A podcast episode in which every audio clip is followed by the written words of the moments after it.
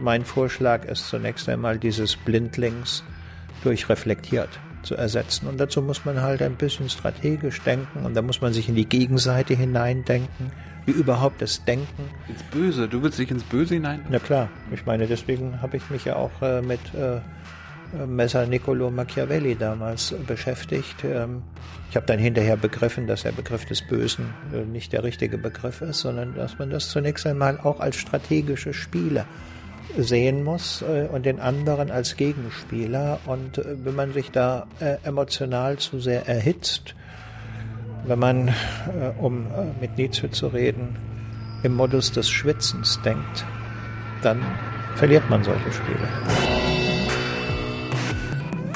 Liebe Hörer, hier sind Thilo und Tyler. Jung und Naiv gibt es ja nur durch eure Unterstützung. Hier gibt es keine Werbung, höchstens für uns selbst. Aber wie ihr uns unterstützen könnt oder sogar Produzenten werdet, erfahrt ihr in der Podcast-Beschreibung. Zum Beispiel per PayPal oder Überweisung. Und jetzt geht's weiter. So, eine neue Folge Jung und Naiv. Wir sind hier, wo sind wir genau? In der Universität, Humboldt-Universität, Universitätsstraße 3, Institut für Sozialwissenschaften. Wer bist du? Ich bin Hilfried Münkler. Was machst du? Hm, ich habe hier eine Professur. Noch. Eigentlich bin ich ja schon 65. Aber die Universität war so großzügig, auch im Hinblick auf die veränderte demografische Struktur dieses Landes, zu sagen, dass ich noch äh, zwei Jahre länger machen darf. Darf darum, weil ich das beantragt habe und Sie waren damit einverstanden. Ich lehre hier Politikwissenschaft und da den besonderen Bereich äh, Theorie der Politik, also politische Ideengeschichte, politische Theorie. Das hm. ist das, was ich so mache. Aber so Rente mit 67 ist sowas ganz Normales, oder? Ähm, also meine, ja, jetzt bist du 65. Für, für euer Alter, nicht? Also so. Für mein Alter, Jahrgang äh, 51, ist das noch nicht so. Ich hätte regulär äh, nach dem 15. August, wo ich 65 geworden bin, ähm, noch vier Monate machen müssen. Das mhm. ist sozusagen äh, in dem Projekt vorgesehen. Das wäre natürlich ziemlich doof gewesen, weil ich dann gar kein Semester zu, zustande bekommen hätte. Also hat die Universität von vornherein gesagt, na gut, aber dann bis äh, zum Ende des Wintersemesters. Und ich habe aber den Antrag äh, gestellt, ähm, mindestens noch mal zwei Jahre äh, zu machen, was äh, ähm, zunächst mal noch offen lässt, ob ich auch noch ein drittes Jahr gegebenenfalls mache, denn es ist vorgesehen, dass, äh, wenn dienstliche Gründe dafür sprechen, Hochschullehrer bis zur Vollendung des 68. Lebensjahres äh, in ihren vollen Verpflichtungen bleiben. Also, sobald du 69 bist, nee, sobald du 68 wirst, ist es vorbei. Muss vorbei sein. Ähm, das ist ja, Obergrenze, jedenfalls, ne? jedenfalls, jedenfalls äh, würde ich dann pensioniert. Hm.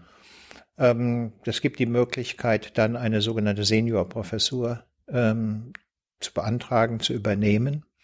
Das macht man allerdings dann auf dem Niveau seiner Rentenbezüge. Das sind, glaube ich, zurzeit 72 Prozent und bekommt dafür äh, zusätzlich, wenn man sozusagen sein volles Programm weiterfährt, 500 Euro. Das muss ich mir überlegen, mhm. ob ich so großzügig gegenüber dem Land Berlin und der Humboldt-Universität bin, sowas machen zu wollen. Da bin ich aber im Augenblick ein bisschen skeptisch. Wie bist du an der HU, an der HU gelandet?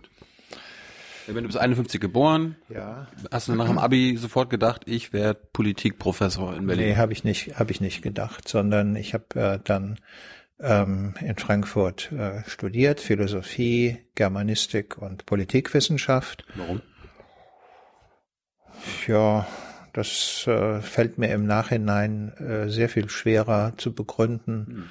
Ähm, als äh, die Gründe, die aus denen heraus ich damals diese Entscheidung getroffen hatte. Ich hätte auch Geschichte studieren können, hat mich auch interessiert. Es war klar, dass ich keine Mathematik, nicht, äh, oder gar theoretische Physik was unser Sohn gemacht hat und was ich nicht verstehe, ähm, äh, studiere. Ähm, es war auch, ja, eine Zeit lang hatte ich überlegt, ob ich Jura mache. Ähm, und irgendwie so eher aus einer Mischung, ja, das hat mich in der Schulzeit interessiert und äh, irgendwas muss ich jetzt, äh, äh mich, für irgendwas muss ich mich einschreiben, habe ich mich dann in diesen Bereichen eingeschrieben und das Erstaunliche ist, ich bin auch dabei geblieben. Also Äh, Philosophie war in Frankfurt damals, Anfang der 70er Jahre, ausgesprochen interessant. Es wehte sozusagen noch ein bisschen der Geist der alten kritischen Theorie äh, durch äh, die Gebäude der Dantestraße. Ähm, Politikwissenschaft und Literaturwissenschaft waren zunächst einmal davon äh, abgesetzt. Also ich habe mich mehr für in der äh, Philosophie während meines Studiums äh, interessiert, äh, in der Politikwissenschaft dann, wenn äh, überhaupt, dann eher für die politische Theorie und Ideengeschichte, also das, äh, was ich dann auch später äh, vertreten habe. Na gut, dann habe ich also 77 Staatsexamen gemacht, weil ich äh, gerade nicht gedacht habe, das äh, läuft mit mir alles ganz prima, äh, sondern Vorstellung hatte, wenn du ein, auf einem Seil tanzen willst, dann solltest du ein Netz haben. Und ich bin nun mal ein Lehrerskind ähm, und ähm, hatte zwar eigentlich keine Lust, Gymnasiallehrer zu werden, aber für alle Fälle habe ich gedacht, na gut, also machst du erstmal erst Staatsexamen. Und äh, habe dann danach angefangen, eine Dissertation zu schreiben über ein Thema, das mir während meines Studiums über den Weg gelaufen ist und das mich interessiert hat, nämlich äh, Messer Niccolo Machiavelli.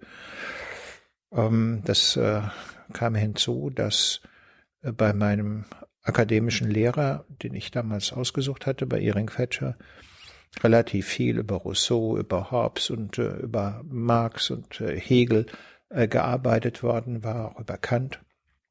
Aber an Machiavelli hat sich keiner herangetraut äh, gehabt und ähm, der war natürlich auch ein bisschen im Verruf stehend. Ähm, und insofern war das, glaube ich, eine auch taktisch ganz kluge Entscheidung, die ich aber nicht unter solchen Gesichtspunkten getroffen habe, äh, nämlich eine, eine Arbeit zu schreiben, die dann äh, für eine Dissertation eine bemerkenswert hohe Auflage von, ich glaube, bis heute so 15.000 Exemplare hm. äh, bekommen hat und die, die sozusagen mich dann auch hineingesaugt hat äh, in den Wissenschaftsbetrieb. Ähm, also auch das habe ich eigentlich eher ähm, mit einer gewissen, in meiner hessischen Heimat würde man sagen, Wurstigkeit äh, entschieden und gar nicht äh, mit äh, Kalkül. Es war eine folgenreiche Entscheidung. Insofern die Folgen dann auch für mich gut waren, kann man sagen, es war eine richtige Entscheidung. Ähm, und dann äh, hatte ich äh, einen Werkvertrag, äh, da habe ich eine, weil ich ja politische Theorie und Ideengeschichte gemacht habe, eine Analyse zu schreiben über ähm, die Theorien, die bei der Roten Armee-Fraktion rumgelaufen sind. Da habe ich mich sozusagen teilweise im Archiv des Bundeskriminalamts teilweise sozusagen Zugriff auf äh, Quellen, die in Frankfurt äh, zirkulierten, äh, aus verschiedenen Hintergründen äh, kundig gemacht. Und ähm, darüber habe ich auch meine Dissertation finanziert über diesen äh, Werkvertrag im Prinzip, so dass ich also mit der Machiavelli-Arbeit und der mit meinem Lehrer Fetscher zusammen verfassten Studie zu Theorien und Strategien der Roten Armee-Fraktion oder Ideologien und Strategien der Roten Armee-Fraktion. Anfang der 1980er Jahre gut dastand, hatte dann eine Assistentenstelle äh, in Frankfurt, ähm, habe mich habilitiert, ähm, sozusagen ideengeschichtlich im Anschluss an die Zeit Machiavellis, Arbeiten des 16., 17. Jahrhunderts, also über den, ähm, die Idee der Staatsräson, ähm, die Umgestaltung der politischen Struktur äh, Europas äh, durch einen Begriff, ein Konzept, eine Wahrnehmungsform. Und äh,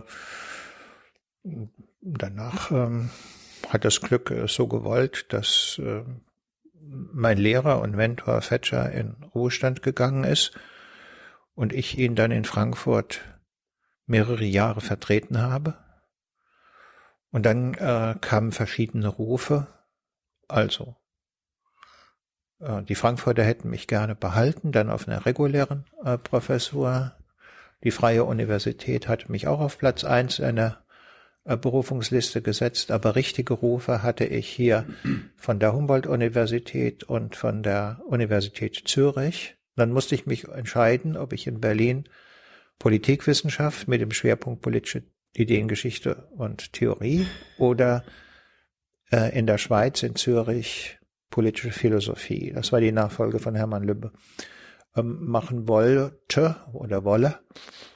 Und ähm, Berlin war damals, ja. Du bist da angegangen, wo es am meisten Geld gab. Nee, im Gegenteil. Im Gegenteil. Dann wäre ich äh, in jedem Fall nach Zürich gegangen. Zürich hätte ich äh, sozusagen ein Drittel weniger Lehrverpflichtung gehabt, aber mh, einige, äh, einige viele tausend äh, Schweizer Franken mehr Geld.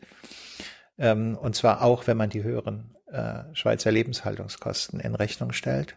Also das äh, war sozusagen eine Entscheidung eher unter dem Gesichtspunkt, was ist für mich aufregender, nicht? Da, mancher Hinsicht ähm, hatte die Schweiz schon ihre Verlockungen, aber ich war damals so gerade 40 und habe gedacht, naja, so ein Zürich ist dann doch ein Altersruhesitz, nicht? Und du bist sozusagen in einer Beobachtungsposition gegenüber der Welt, äh, äh, in einem sicherlich der äh, angenehmsten und äh, kommodesten Orte, die man sich vorstellen kann.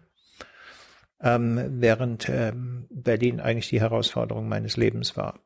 Universität war neu aufzubauen, Institut neu aufzubauen, Studiengang neu zu gestalten.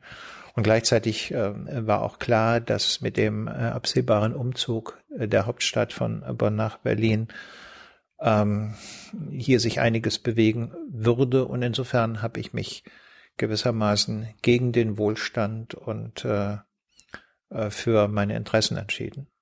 Eigentlich habe ich das nie bereut. Ab und zu wenn mir sozusagen die Verpflichtungen hier über den Kopf gewachsen sind und ich gar nicht wusste, wo ich anfangen sollte, dann habe ich innerlich schon mal gedacht, ach, Herr Fried, wärst du doch nur in die Schweiz gegangen, dann wäre jetzt alles äh, ruhiger und gelassener.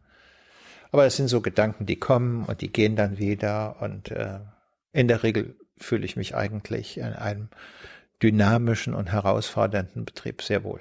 Das heißt, wenn, wenn Unis sich um dich bemüht haben, dann, wenn du jetzt heute ein Fußballer wärst, dann wärst du einer der Top-Transfers gewesen, oder was? Und die haben dir Top-Verträge ja. angeboten. Ja, ja, ja, ja. Warum, also, du, warum warst du denn so gefragt? Weil du, weil du was Neues mitgebracht hast? Ach, das weiß ich jetzt gar nicht. Ist auch so schwer, da über sich selber zu sprechen.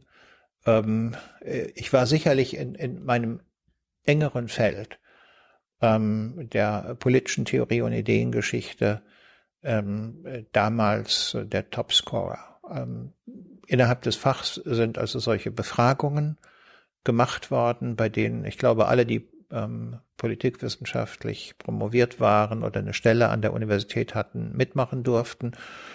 Äh, und da bin ich ziemlich regelmäßig äh, auf Platz eins gelandet in diesen ähm, Evaluationen.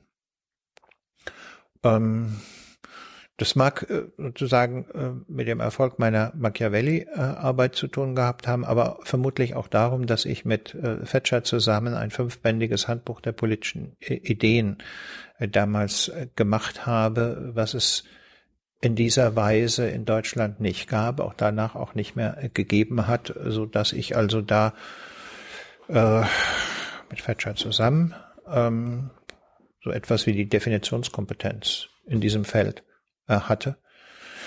Also ich war ähm, in einer komfortablen Situation, äh, muss allerdings dazu sagen, das war nicht so ganz selbstverständlich, denn natürlich äh, gab es gegen jemand aus Frankfurt auch Vorbehalte, nicht? Also in manchen äh, mhm. Universitäten, von denen man heute sagen würde, die hatten einen eher konservativen Zuschnitt, äh, war auch bei Bewerbungen, die ich dorthin geschickt hat, von vornherein klar, aus Frankfurt kommt auch keiner hierher, nicht? Also denen galt ich als ein Linker, ähm, den sie äh, nicht haben wollten und äh, der ihnen möglicherweise nur ihre Ruhe und äh, Gemütlichkeit verderben würde. Warst du Linker? Warst du politisch aktiv?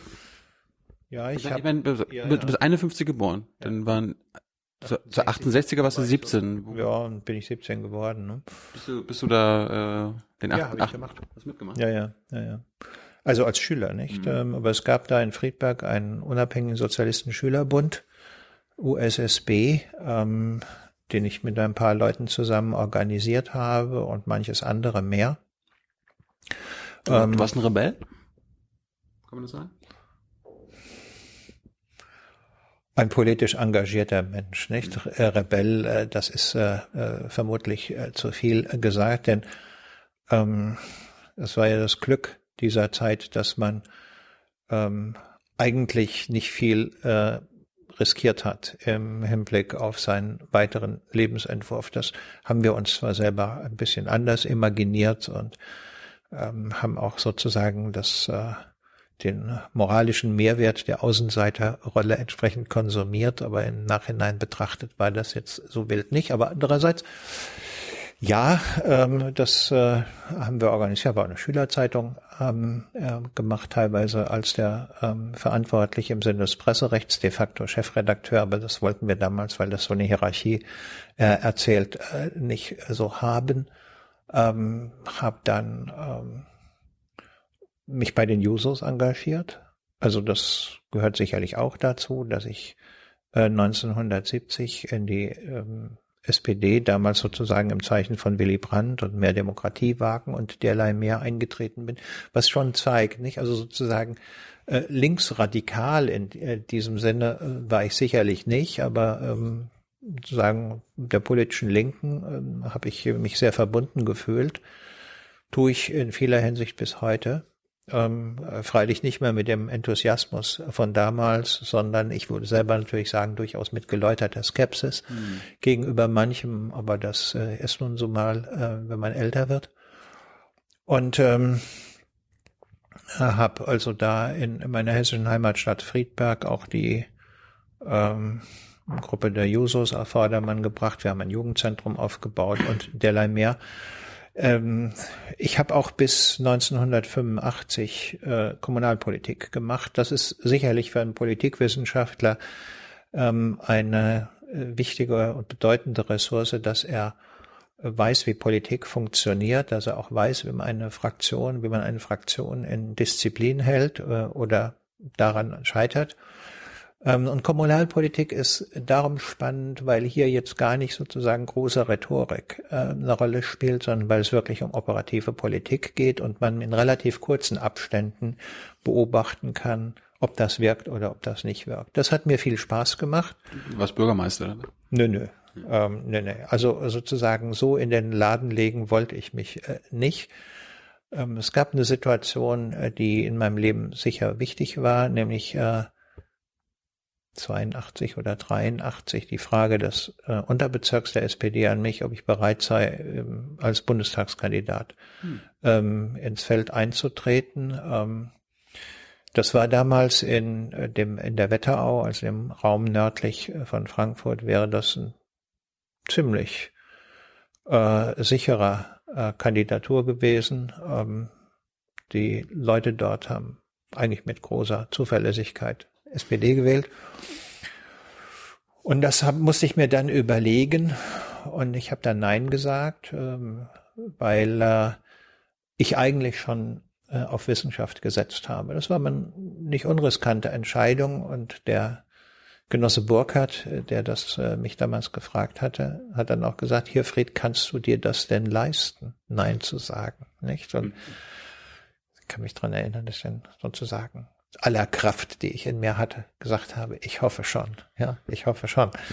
Gut, im Nachhinein erzählt sich das natürlich ganz leicht, äh, weil das gut gelaufen ist äh, äh, mit mir, aber es war schon eine nicht unriskante äh, Entscheidung, ähm, äh, damals also zu beschließen, kein Politiker zu werden, sondern Politikbetrachter. Würde so ein schlauer Hinterbäckler werden können. Ja, das weiß ich nicht, ob es beim Hinterbänkler geblieben wäre, ja. denn äh, normalerweise äh, habe ich eine gewisse Neigung, äh, dann auch ähm, äh, mich mich durchzusetzen und äh, zu sagen kon konkurrenziell aufzutreten, konkurrent zu agieren. Ähm, aber ähm, ich habe in den 90er und in den Nuller Jahren hier in Berlin in der Nahbeobachtung das Leben von Abgeordneten äh, schon äh, mitbekommen äh, und ich muss sagen, im Nachhinein ähm, bin ich sehr zufrieden mit dieser Entscheidung. Ähm, Friedhelm Neithardt, der hier eine Zeit lang das Wissenschaftszentrum geleitet hat, hat das mal auf die Frage gebracht, wie können Leute, die so schlecht leben, gute Politik machen? Ähm, das muss man sich wirklich äh, vor Augen führen, nicht? Also wenn man äh, morgens ab sieben Termine hat und die gehen bis zum Abend und man kommt eigentlich nie äh, dazu, über etwas äh, in Ruhe nachzudenken. Oder wenn man am Anfang eines Jahres weiß, man hat äh, in diesem Jahr tausend Termine, über die man nicht aus eigenem Gusto entschieden hat, sondern die vorgegeben sind, dann ist das vielleicht doch ein gar enges Korsett. Also ich jedenfalls ähm, bin froh, dass ich da nicht hineingeraten wäre. Ich weiß aber, wenn ich da hineingeraten wäre, äh, dann hätte ich sicherlich mich angestrengt, daraus was zu machen. Ist aber ganz gut so, dass das nicht so ist. Bist zu meinem noch, Glück. Bist du noch ein Sozi? Ja, bin ich noch. Bist du ein Mitglied? Ja. Ja. Ja, ja. Schon so einer, der gewissermaßen so eigentümliche Ehrenurkunden für unendlich lange Mitgliedschaft, also hm. 46 Jahre, gell, bekommt. Ähm, ja. Jetzt kenne ich die meisten jungen Leute entweder aus dem Fernsehen, weil du öfter mal ja. Heute-Journal und so weiter auf, oder im Internet. Ja. Also ich habe aber gehört, du hast schlechte Erfahrungen mit dem Internet gehabt hier, Millennials und so. Um, auch naja, was heißt schlechte Erfahrung mit dem Internet? Ich meine, es ist ein, ein, ein, ein ganz bestimmter äh, Mechanismus, bei dem offenbar eine Reihe von Leuten unter dem äh, Rubrum Münkler Watch den Umstand, dass ich äh, sicherlich eine gewisse Sichtbarkeit äh, habe, gekapert haben. Ähm, sie haben ihre Anonymität dazu genutzt, äh, zu behaupten, sie seien meine Studenten, was sie mit großer Wahrscheinlichkeit nicht waren, sondern Leute von woanders her. Vielleicht war es Juliane oder so. Das kann man natürlich nicht ähm, äh, äh, ausschließen prinzipiell. Ich habe aber dann gesagt, sozusagen nach dem nach den Prinzipien der asymmetrischen Gefechtsführung, was ist deren Stärke, ist ihre Anonymität, mit der sie sich interessant machen, also muss ich da ansetzen. Und dann ist die Frage natürlich, kann ich es auch selber gewesen sein? Ja, wir können ja nicht ausschließen, dass ich Münkler-Botsch äh, organisiert habe. Das um, wollte ich gerade sagen. Ja, also was weiß ich, um meine Eitelkeit, meine Eitelkeit zu frönen, einmal äh, die berühmteste und bekannteste äh, Vorlesung in Deutschland zu halten, äh, zweitens den Verkauf meiner Bücher zu steigern und drittens natürlich die Höhe der Honorare zu verändern.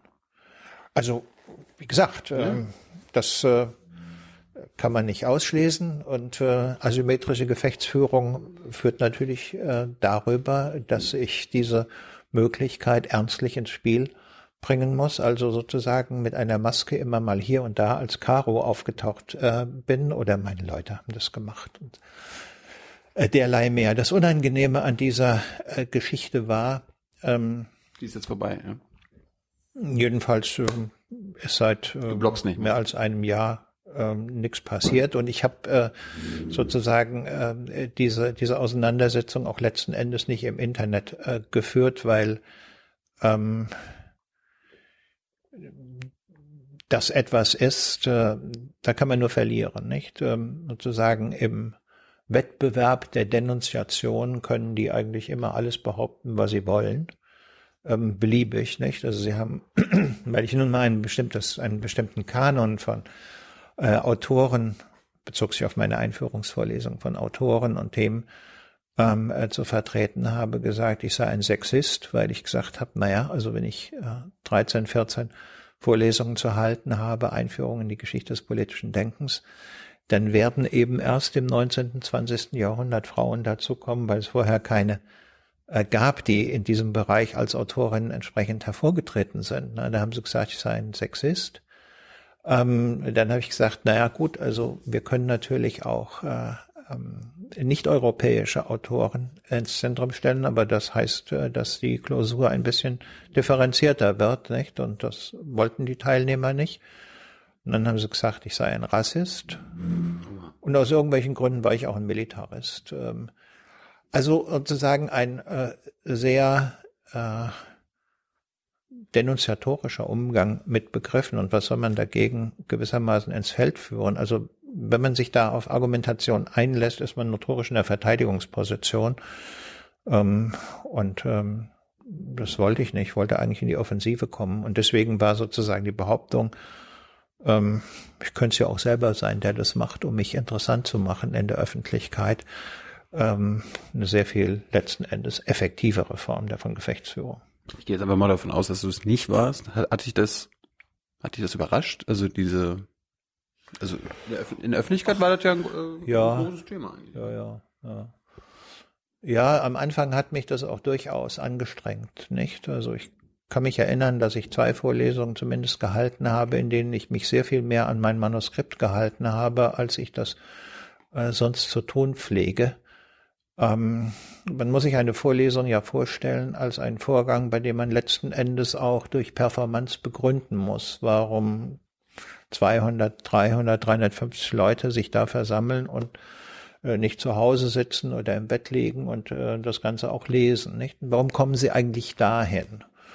Ähm, und ähm, das heißt, äh, es ist eigentlich nicht angebracht, einfach nur einen Text vorzulesen, denn dann könnten sie auch zu Hause das unter sehr viel angenehmeren äh, Bedingungen machen, sondern es muss auch gewissermaßen ein Vorgang sein. Das heißt, es gehört dazu äh, Ironie, Selbstdistanzierung, all das, was man in der Theaterwissenschaft proxemische Zeichen nennt. Das heißt sozusagen, ich trete auch mal neben das Pult nicht und betrachte gewissermaßen den imaginären Vortreten, Vortragenden. Und äh, das gibt einem natürlich dann auch äh, Verwundbarkeit, weil äh, all das, was unter Humor, äh, Ironie, äh, Sarkasmus läuft, äh, miss missverständ, miss missverstehbar ist. Also um ein Beispiel zu nennen, nicht? es gibt diesen äh, Satz des äh, Aurelius Augustinus äh, in De Civitate Dei, ähm, der heißt Quod und Regner, remota justitia, nisi magna latrocinia zu Deutsch. Was sind Königreiche, aus denen die Gerechtigkeit verschwunden ist, anderes als große Räuberbanden? Und war damals äh, ja schon die Diskussion über das äh, Schlepperwesen, und ähm, ich habe das sozusagen dann umgedreht und gesagt, na stellen wir uns mal vor, die Bundesrepublik Deutschland würde ihre Hartz IV äh, äh, Langzeitarbeitslosen irgendwo im Mittelmeer auf kleine Boote aussetzen, ihnen aus Großzügigkeit äh, 1,5 äh, Liter stilles Wasser in die Hand drücken und sagen, da drüben ist die libysche Küste. Ihr müsst halt ein bisschen rudern, aber wahrscheinlich kommt die libysche Küstenwache und rettet euch ähm, um deutlich zu machen, was ein Staat ist, der eine Räuberbande ist. Nicht? Und haben die natürlich gesagt, ich hätte äh, dazu aufgefordert, die deutschen Langzeitarbeitslosen im Mittelmeer zu ertränken. Ähm, was das völlige Gegenteil eigentlich meiner Aussage war, kann man sagen, okay, das war bösartig, aber vielleicht sind die einfach auch nur dumm und sind nicht in der Lage, äh, also sozusagen mit Humor, Ironie und Distanz äh, umzugehen. Gut, also habe ich gedacht, okay, lieber Herfried, jetzt pass mal auf äh, und spiel nicht so sehr damit rum, sondern halt dich äh, stärker an dein Manuskript, äh, um gewissermaßen deine Verwundbarkeit zu minimieren. Das hat aber dazu geführt, dass ich, wie ich selber fand, sehr steife Vorlesungen gehalten habe. Das habe ich ein oder zweimal gemacht und dann habe ich gedacht, wie ein Hesse so denkt, ist mir doch scheißegal. Mhm. Ja, jetzt stellst du dich sozusagen äh, wieder äh, so auf und hältst die Vorlesungen, die du willst und lässt dich nicht äh, durch ein paar Leute, die du sowieso nicht kennst und die auch noch öffentlich auftreten und sagen, sie müssten anonym bleiben, weil ich sonst möglicherweise ihre Karrieren ruinieren würde, nicht? Also das Leute, die sozusagen sich kritisch und revolutionär gerieren, die aber ein Ausbund von Feigheit ja, ich glaube, ich habe sie dann auch immer erbärmliche Feiglinge genannt und dabei bleibt's auch. Ähm, äh, von denen lasse ich mich doch nicht aus dem Konzept bringen. Das war ungefähr sozusagen die Geschichte. Aber hatten die, hatten die einen oder ein paar gute Punkte, wo du gesagt hast, ähm, Nein. Die haben ganz schlechte Protokolle ähm, meiner äh, Vorlesung geschrieben, die sie ins Internet gestellt haben. Protokolle ohne Pfiff, ohne Witz, ohne äh, intellektuelle Schärfe. Also allenfalls zwischen befriedigend und ausreichend. Sagen wir mal 3,7. also du hast keine eigenen Fehler erkannt, wo du gesagt hast, so, oh, das, da könnte man was ändern. Nein, ich meine, ähm, das heißt nicht, dass ich nicht selbstkritisch wäre, nicht? Genau. Aber ähm, sozusagen äh, diese Form von äh, Kritik war einfach nur stumpf und geistlos. Ja, bin für andere Kritik durchaus zu haben und hätte ich im Prinzip die Möglichkeit, äh, wie ich das in Frankfurt äh, in den 80er Jahren gemacht habe, eine viersemestrige Vorlesung, Einführung in die Geschichte des politischen Denkens zu halten, dann hätte ich natürlich auch relativ viel über arabische Denker, mhm. äh, vor allen Dingen solche des äh, Mittelalters äh, gemacht. Äh, ich hätte mich mit postkolonialen Theorien beschäftigt und derlei mehr. Aber das ist nun mal nicht die Vorgabe in unserem Programm. Hier muss ich äh, unseren äh, Studenten im Prinzip so etwas wie einen verlässlichen Kanon äh, beibringen in einem Semester und das Ganze muss auch hinterher noch unter einigermaßen fairen Bedingungen hm. klausurabel äh, sein. Da kann ich nun mal nichts ändern äh, dran, nicht? Also ähm, es wäre einfach obszön, wenn ich jetzt sagen würde, okay, ich erzähle euch äh, ähm, alles Mögliche ähm, und ähm, hinterher kriegt sowieso jeder äh, einen Stempel bestanden, eine Benotung findet nicht statt. Dann hätte ich keine Arbeit gehabt, ähm, hätte denen alles Mögliche erzählt, hätte mich auch nicht weiter vorbereiten müssen und derlei mehr. Das ist nun mal nicht meine Art. Bist du ein guter Professor? Äh, ich bemühe mich, das zu sein, ob ich es bin, ähm, mögen andere beurteilen. Hattest du ähm, Studenten, die sich im Nachhinein als berühmt herausstellen? Wo du sagst, ah, den habe ich geprägt oder die? Naja, ich meine, wie soll ich sagen, es gibt sowas wie eine objektivierbare Erfolgsgeschichte. Das würde ich sagen, dazu gehören der Umstand, dass äh, äh fünf Leute, die bei mir promoviert, habilitiert haben, in Deutschland auf äh, Professuren berufen worden sind, ähm, drei dazu in Korea äh, zwei oder drei nochmal in Deutschland respektive der Schweiz äh, an Fachhochschulen, äh, zwei sind Senior Lecturers in Großbritannien. Das ist eigentlich eine ganz ordentliche Erfolgsbilanz.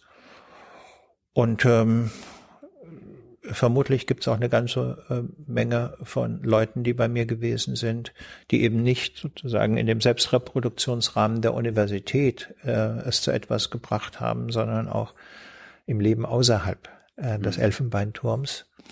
Aber das hat man nicht so sehr im Blick. Ähm, ja, ich glaube schon, dass, äh, aber das würde ich mir jetzt gar nicht sozusagen als äh, mein Eigenverdienst äh, anrechnen wollen, sondern ähm, man hat natürlich hier an der Humboldt-Universität die Möglichkeit und die Chance, ähm, gute Studenten, Studentinnen zu haben. Und ähm, dass ich da vielleicht das eine oder andere mit habe dazu beitragen können, auch das weiß ich äh, durch ähm, ein Gutachten hier und ein Gutachten da in der Förderung von Weiterkommen. Das äh, wird mir dann ein Vergnügen gewesen sein. Jetzt bist du ja schon ein paar Jahrzehnte Professor. Werden ja. deutsche Studenten immer schlauer? Also Jetzt, wenn sie, wenn sie zu dir kommen.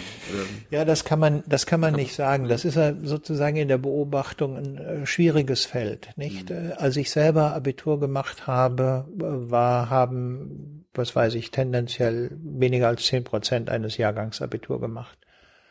Äh, heute gibt es da unterschiedliche Felder. Auf dem Land ist das nicht so sehr, aber in den großen Städten sind es teilweise mehr als 50 Prozent. Ähm, das heißt, die Schule funktioniert nicht mehr so als äh, Selektionsinstanz, wie sie das noch in den 50er und 60er Jahren, frühen 70er Jahren getan hat. Das hat in mancher Hinsicht Vorteile, weil das natürlich ähm, die Selektion auch ein Ausscheiden von Bildungsaufsteigern gewesen ist. Es hat in mancher Hinsicht aber auch einen Preis, nämlich dass ähm, bestimmte Fähigkeiten von äh, Studenten nicht so ohne weiteres vorausgesetzt werden äh, können. Dass äh, natürlich äh, innerhalb der Schule, zumal der Oberschule, äh, Konzessionen gemacht werden. Dann hat G8 da teilweise eine ungute Rolle äh, gespielt. Also wir haben sicherlich auch und Humboldt nicht besonders stark, weil wir einen hohen Numerus Clausus haben, ähm, eine Reihe von Studentinnen und Studenten, bei denen man sagen muss, eigentlich sind die nicht studierfähig, ähm, beziehungsweise ähm, man müsste noch einmal ordentlich in sie investieren, um das äh, zu reparieren, was sie in der Schule nicht mitbekommen haben. Das kann ja auch die Schuld von Lehrern sein oder ähm, die Folge von irgendwelchen äh, Lebenskrisen, Adoleszenzproblemen, Liebeskummer, weiß der Teufel, was da alles zusammenkommt. Aber, aber, aber, aber diese Chance haben wir natürlich nicht, weil wir dafür nicht die Ressourcen haben. Aber was fehlt Ihnen? Was, was, was ist genau?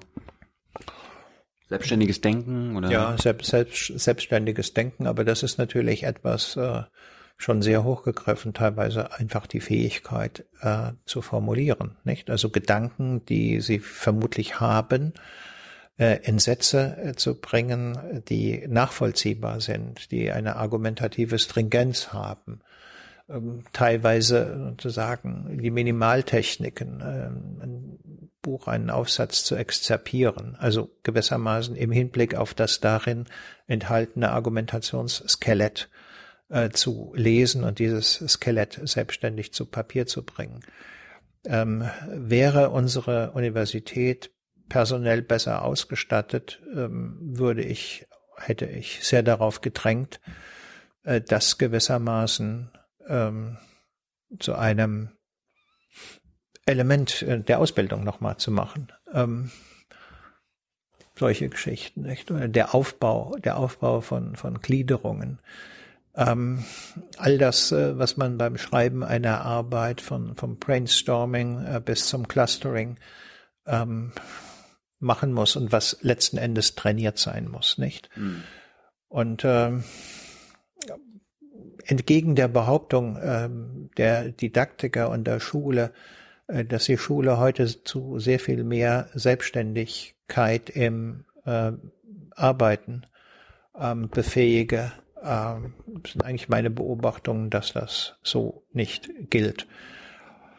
Ähm, das führt gelegentlich zu einer gewissen Melancholie, denn ich weiß ja, wir haben im Prinzip hier in Berlin ein relativ ausgelesenes Publikum und die Politikwissenschaft hat auch beim Kampf um die besten Köpfe ähm, eines Jahrgangs keine schlechte Stellung. Mhm. Eher sind da die Literaturwissenschaftler die Verlierer ähm, äh, dieses Wettbewerbs, aber ähm, mitunter überkommt mich dann doch schon eine äh, etwas traurige Stimmung, wenn man halt hinterher beobachtet, was sie wirklich können, was sie aus einem äh, Seminar machen können äh, und was nicht. Und ähm, am schlimmsten ist eigentlich der Umstand, dass ich daran nicht sehr viel ändern kann. Nicht? Also ich kann sozusagen als Hochschullehrer ähm, Fähigkeiten fördern, die da sind ähm, und kann auch Leute äh, bestärken äh, auf einem Weg, den ich für richtig und gut halte. Aber mh, es fehlt die Zeit und es fehlen die Voraussetzungen dafür, um äh, herauszureisen, äh, dort, wo äh, schwere Defizite sind. Das können wir nicht, das schaffen wir nicht und das ist gelegentlich ein großes Problem. Jetzt bist du auch oft im Fernsehen. Warum, warum wirst du so oft ins Fernsehen äh, gebracht? Ähm, ja, weil das Fernsehen anfragt, nicht? Also äh, heute du musst, du musst ja nicht Ja sagen. Ja, das stimmt. Ich sage auch nie, nicht immer Ja, nicht? Und ab und zu kann ich nicht und ab und zu will ich nicht. Ähm, entweder weil ich äh, ähm, mich für ein Thema nicht äh, kompetent halte. Das gibt's ja. Ja, klar. Äh, oder aber weil die komparativen Kosten, mich kompetent zu machen, mir zu hoch sind. Ähm, das hat er jetzt gerade vor uns hier. Wir haben es genau. ja, nicht erlebt, aber ja. zu welchem Thema? Zur Veränderung der Parteienlandschaft in Deutschland, äh, zur Erosion von Volksparteien, äh, zur Frage, warum Volksparteien eigentlich keine Volksparteien mehr sind, ähm, zu den Folgen dessen für Regierungsbildung und was mich auch nochmal interessiert, zur Folge dessen äh, für das Spiel innerhalb der Europäischen Union. Und das gesagt, äh, wenn wer auch immer äh, in die Regierung stellt, aber permanent, weil es eine starke rechtspopulistische und eine ähm, auch bemerkenswerte, durchaus mit linkspopulistischen Elementen arbeitende Partei gibt, ähm, also die Regierung permanent in den rechten und den linken Rückspiegel schaut, ähm, dass sie dann innerhalb der ähm, europäischen Verhandlungen eine schwächere Stellung hat. Wir können das beobachten an dem Ausscheiden Frankreichs oder an dem Bedeutungsverlust der Franzosen innerhalb dessen, was man klassisch die deutsch-französische Lokomotive der EU genannt hat, spielen die Franzosen schon in Zeiten von Sarkozy und unter Hollande erst recht äh, ne, nicht mehr sozusagen auf Augenhöhe dieselbe Rolle. Und das hat damit was zu tun, dass wer auch immer französischer Präsident ist, äh, immer den Front National äh, im Auge behalten muss und bei allen seinen Entscheidungen darüber nachdenkt, kann das dazu führen, äh, dass Frau Le Pen äh, und ihre Leute noch stärker werden. Das heißt sozusagen, ähm, die Kompromissfähigkeit oder sagen wir mal die Gelenkigkeit, die Flexibilität, ähm, das gehört übrigens auch zur Universität dazu, dass äh, immer Arbeiten stattfinden. Es gibt, glaube ich, keine, keine Zeit, in der in der Universität nicht irgendwann gebohrt, gehämmert und was auch immer wird. Ähm, die Gelenkigkeit von Politik lässt nach. Und das habe ich versucht, jedenfalls äh, da zu erläutern, was die davon bringen. Von einem Interview, das tendenziell eine Stunde gedauert hat. Das weiß ich gedauert. natürlich. Ja, ja. Das weiß ich natürlich nicht. Es kommt in der Regel ja immer, das, das war jetzt mein Punkt. Ja, ja, äh, im, im, eine Aufsage oder, genau. oder so ein paar, paar Sätze von. Also im, im Heute-Journal wird dann meistens drei, bis zu 20 Sekunden eingeblendet. So ist das. Hier ja. ein Politikwissenschaftler oder so vielleicht wirst du ja sogar namentlich genannt. Ja.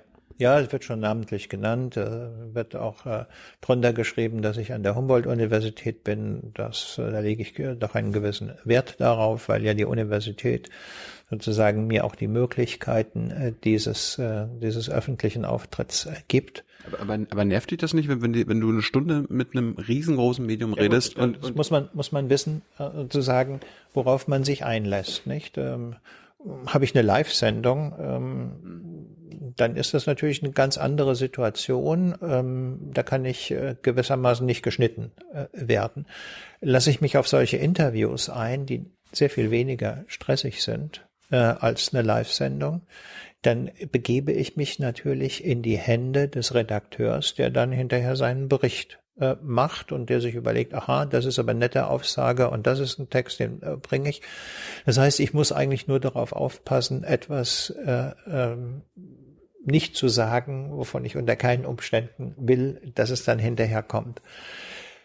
Nun kann man sagen, okay, dann lass doch die Finger weg und tu das nicht, ja. Ähm, okay. Ich, ich meine, meistens ist es ja so, wir verfolgen ja die Nachrichten auch oft, äh, die Redaktion hat, ein, hat eine eigene These und kommt dann zu dir und wartet so lange, bis du den Satz sagst, den, ja. der ihre These bestätigt oder ja, ein Politikwissenschaftler genau. bestätigt das. Ja. Ja, ja, genau. Das, man, das versuchen ja auch die äh, ähm, Redakteure, die da zu einem kommen, nicht? Also Herr klar, ja, das ist ja interessant, was Sie ja gesagt haben, aber es ist ja viel zu lang und Sie wissen ja, dieses Medium und wenn Sie das nochmal kürzer und vielleicht, die sagen dann nicht in 30 Sekunden, aber im Prinzip meinen Sie das mhm. und derlei mehr. Das heißt, Sie versuchen einem auch in diese Richtung zu bewegen. Und deswegen hatte ich auch eine, eine Zeit lang mir äh, sozusagen Abstinenz auferlegt. Bin ich eigentlich, habe ich meistens gesagt, nee, ich habe keine Zeit äh, und kann das nicht und verstehe davon nichts oder sonst irgendwas. Aber es ist nicht so, dass äh, gewissermaßen, ich formuliere das jetzt mal bewusst so, die Nachrichten besser werden dadurch, dass Herfried Münkler dort nicht zu sehen ist. Mhm. Und wenn das so ist und ich der Überzeugung bin, dass äh, es neben der Rolle des Hochschullehrers auch eine Rolle eines Public Intellectual, also eines öffentlichen Intellektuellen gibt und dass es äh, vermutlich sinnvoll ist, diese Rolle zu bespielen, vor allen Dingen dann, wenn ich eine Chance habe, die Argumente und die Sichtweisen durchzubringen, von denen ich glaube, dass sie richtig sind. Also wenn ich gewissermaßen das, was ich als Wissenschaftler treibe, äh, nicht nur für ein Glasperlenspiel und ähm, bedeutungsloses Rumgemache halte, äh, sondern äh, dem eine ähm, gewisse äh, Relevanz politischer, gesellschaftspolitischer Art äh, und äh, unseren Einsichten eine gewisse Dignität zubillige, dann gibt es natürlich auch ähm, eine gewisse Neigung, um nicht zu sagen eine gewisse Verpflichtung, das in Medien zu bringen, die ganz anders funktionieren als der Hörsaal, mhm. nicht? Wo ich sozusagen meine, meine Studenten habe. Mein jetzt sozusagen als Possessivpronomen nicht so groß geschrieben. Aber die sehe ich ja häufiger, nicht? Und dann kann man auch länger etwas entwickeln. Aber es sind dann halt doch nur im Seminar vielleicht 40 bis 50, in der Vorlesung können es auch mal 200, 300 sein. Ähm, in den in den Nachrichten äh, sind es dann Hunderttausende, gelegentlich geht es in die Millionen.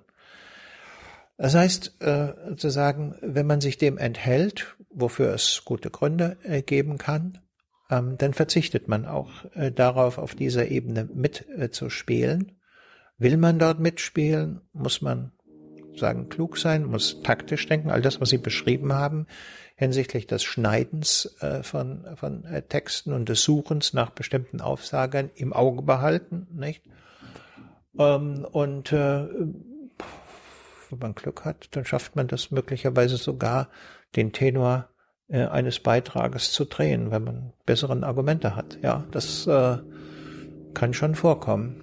Ähm, und dann kommt halt noch was zweiten, ein zweites äh, dazu. Wir sind ja nicht nur eine Institution ähm, als Universität und in diesem Falle jetzt speziell als Politikwissenschaftler, die sozusagen ein Durchlauferhitzer für junge Leute ist, die bei uns studieren, sondern ähm, ist gleichzeitig, das gehört zu meinem Leben auch dazu, Politikberatung.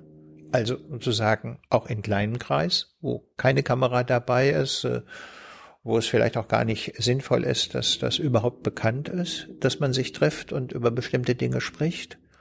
Und dann eben als drittes, wenn Sie so wollen, politische Gesellschaftsberatung. Nicht? Also sozusagen, ich stelle Diskussionen äh, oder ich stelle Positionen zur Diskussion. Mhm. Nicht? Ähm, drückt das ja nicht durch, es ist auch nicht autoritativ, sondern ich versuche, soweit mir das möglich ist, zu argumentieren und ähm, das ist auch der Grund, warum ich äh, gelegentlich sogar in eine Talkshow gehe, nicht? Ähm, was vielleicht äh, nicht so ganz selbstverständlich ist, zumal dann, wenn dort äh, Politiker zugange sind, die meistens sehr lautstark, sehr durchsetzungsfähig äh, sind und die letzten Endes ihre Message nur durchbringen wollen. Ähm, da muss man schon äh, sozusagen sich sehr geschickt aufstellen, um als der Beobachter dieser Szene und nicht äh, der Prophet äh, einer bestimmten Sichtweise dann ähm, dabei zu sein. Aber dort hat man natürlich, und das sind die zwei Gründe, warum ich es ähm, gelegentlich doch mache, äh, erstens die Chance, ähm, nicht geschnitten zu werden, mhm. wenn die Sendung live ist.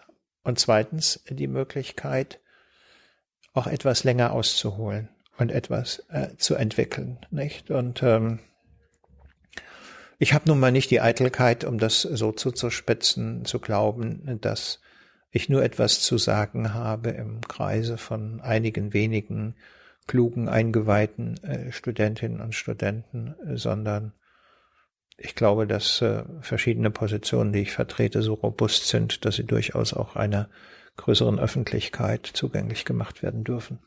Eben, manchmal ist es ja nicht nur quasi ein paar Sätze, die von dir hängen bleiben, manchmal sind es sogar nur zwei Worte. Ich erinnere mich, ich sehe nicht alles von dir, aber manchmal, ich glaube, nach irgendeinem Anschlag, was man in den Tagesthemen, dann hast du von mürrischer Indifferenz gesprochen. Ja.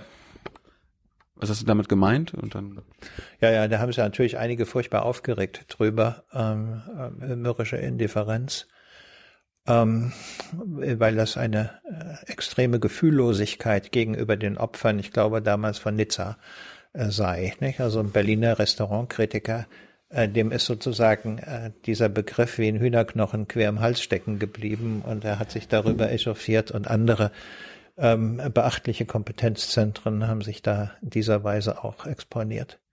Naja, also ist ja klar, terroristische Anschläge zielen im Prinzip auf die, ich sage das mal technisch, labile psychische Infrastruktur unserer postheroischen Gesellschaften. Auf Deutsch. Das heißt, äh, ja, labile psychische Infrastruktur, also wir sind leicht erregbar. Mhm. Nicht? Wir neigen zu Angst, zu Besorgnis, äh, zu irgendwelchen dümmlichen äh, Überschwang. Erwarten auch starke Worte von Politikern. Ähm, Aber gleichzeitig sind wir postheroisch. Das heißt, ähm, die Bereitschaft und die Fähigkeit zum Opfer, zum Opfer des Lebens, also sozusagen einzustehen für seine Überzeugungen, die ist, äh, ich würde schon sagen, unterm Strich und in der Summe, Gott sei Dank, nicht besonders ausgeprägt bei uns. Mhm. Ähm, und solche, solche Gesellschaften sind natürlich hochgradig verwundbar, genau durch terroristische Anschläge. Also man könnte sagen, wir treten ihnen mit heroischer Entschlossenheit entgegen, aber das macht keinen Sinn in einer Gesellschaft wie der unseren, die eine gealterte Gesellschaft ist, die eine Gesellschaft ist, die relativ wenig Kinder hat, die also sozusagen nicht sagen kann, ach, wir haben an der Ressource äh, Human Power sowieso so viel, wir ziehen jetzt mal glatt in einen Krieg gegen die, äh, und die religiös erkaltet sind, äh, das heißt, die eher auf Tausch denken als auf Opfer. Ähm, und meine Beobachtung war eigentlich die, dass unsere Gesellschaften sich aufregen, aber dann auch wieder schnell vergessen, nicht? Und wenn man sozusagen diese Strategie der Vergleichgültigung, die wir ja haben, nicht? Also, was weiß ich, wer sich ans Steuer seines Fahrzeuges setzt, geht ein gewisses Risiko ein, das unterm Strich für ihn jedenfalls statistisch größer ist, als bei einem terroristischen Anschlag ums Leben zu kommen oder so. Ähm, und in diesem Sinne darauf zu reagieren, also gerade nicht äh, dann zu schreien nach dem Besonderen oder was weiß ich, seine Aktiendepots aufzulösen und wenn das ganz viele Leute machen, äh, dann passiert genau das, was terroristische Anschläge erzeugen sollen, nämlich äh, sozusagen einen Zusammenbruch möglicherweise von Kursen mit allen möglichen Folgen, die das hat. Oder aber die Forderung, okay, jetzt müssen wir aber in den Krieg ziehen, nicht? oder wir müssen, wie Hollande das gemacht hat, der französische Präsident, den Flugzeugträger Charles de Gaulle ins östliche Mittelmeer äh, schicken und äh, dann äh, mit unseren ähm, äh, Kampfflugzeugen Stellungen des IS, äh, wo auch immer, äh, bombardieren und derlei mehr. Der sogenannte Krieg gegen den Terror. Genau, also sozusagen den Begriff des Krieges so zentral zu machen. Ich könnte sagen, Terrorismus ist im Prinzip etwas, was zwischen Krieg und Frieden angesiedelt ist ähm, und was darauf aus ist, die so Provozierten dazu zu veranlassen, von Krieg zu sprechen und den Krieg zu ziehen, äh, von Krieg zu sprechen ist darum dumm, äh, weil äh, Krieg eigentlich eine Kodierung von Sieg und Niederlage hat. Und in einem War on Terror gibt es nun mal diese Sieg und Niederlage in der Form nicht, sondern es ist eine Auseinandersetzung, die sich über unendlich lange Zeitstrecken hinzieht, die man also, wenn man von Krieg spricht, eigentlich nur verlieren kann, jedenfalls als westliche Gesellschaft. Oder, oder, aber, oder, oder ewig weiterführen muss. Oder ewig weiterführen muss. Oder aber man marschiert dann in Afghanistan ein oder man marschiert in den Irak ein ähm, und äh, ähm, bürdet sich etwas auf, wovon man äh, fünf Jahre später äh, dann nur denkt, ach, hätten wir das besser nicht gemacht. Ähm, also zu sagen, mein Vorschlag mürrische Indifferenz heißt eigentlich. Also Schulterzucken so.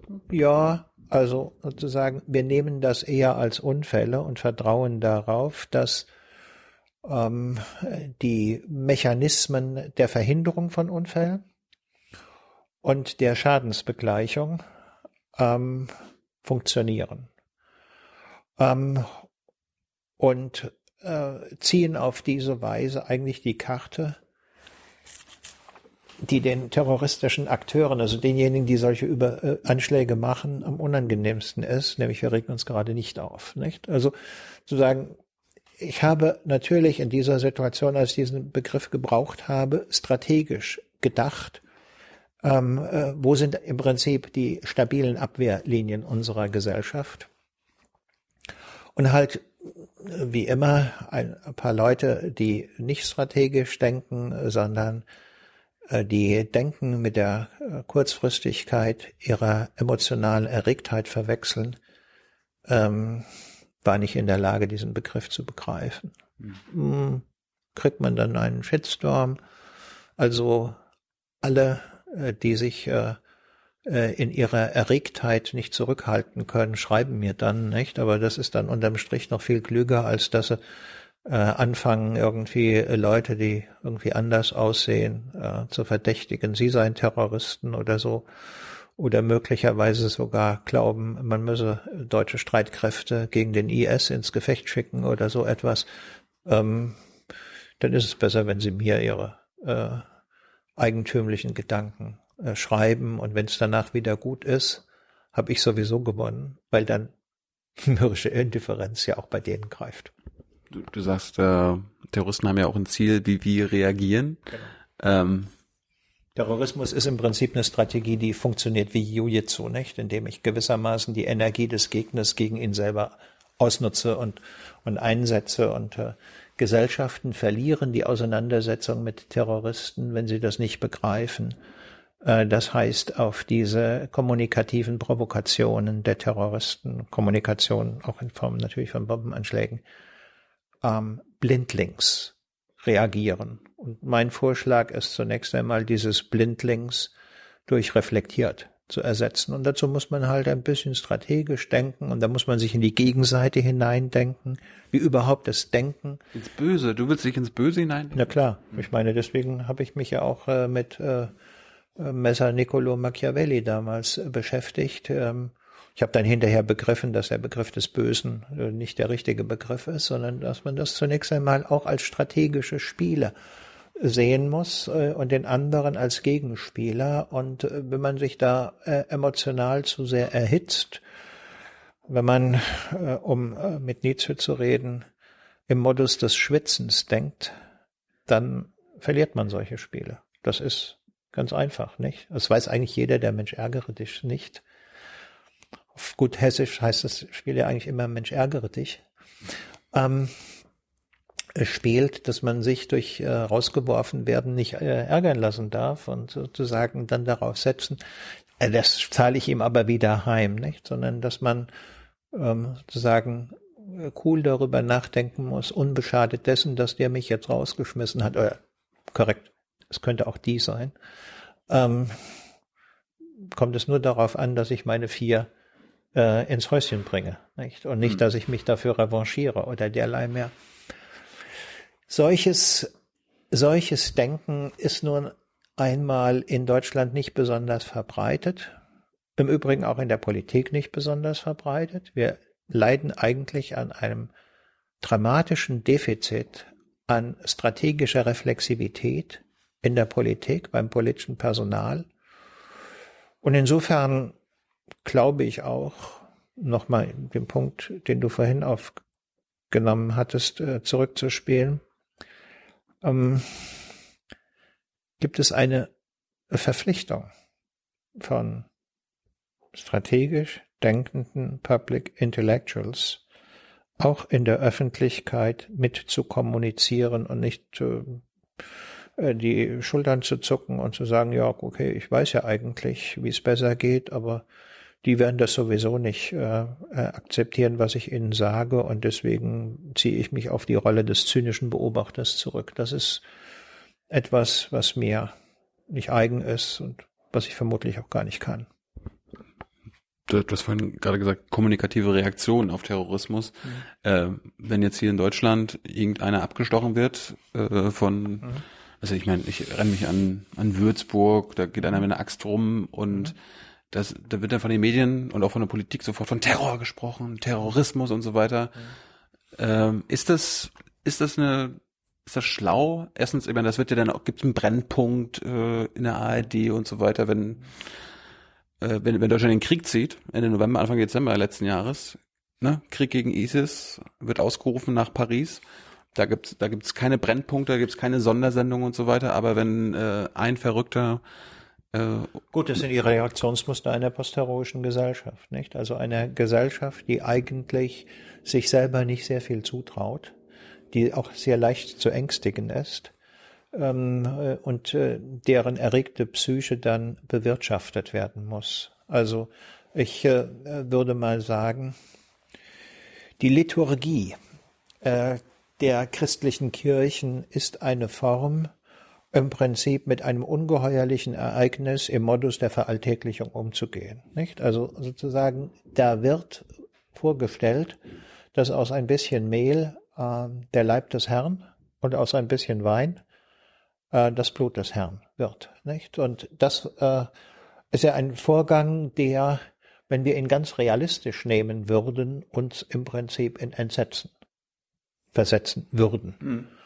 Nicht, aber sozusagen, indem er liturgisch eingebettet wird, äh, ähm, ist es etwas, was sozusagen verharmlost ist in seiner Bedeutung. Und das ist ein wichtiges Element, sich auch Gedanken darüber zu machen, wie man eigentlich mit solchen Anschlägen umgeht.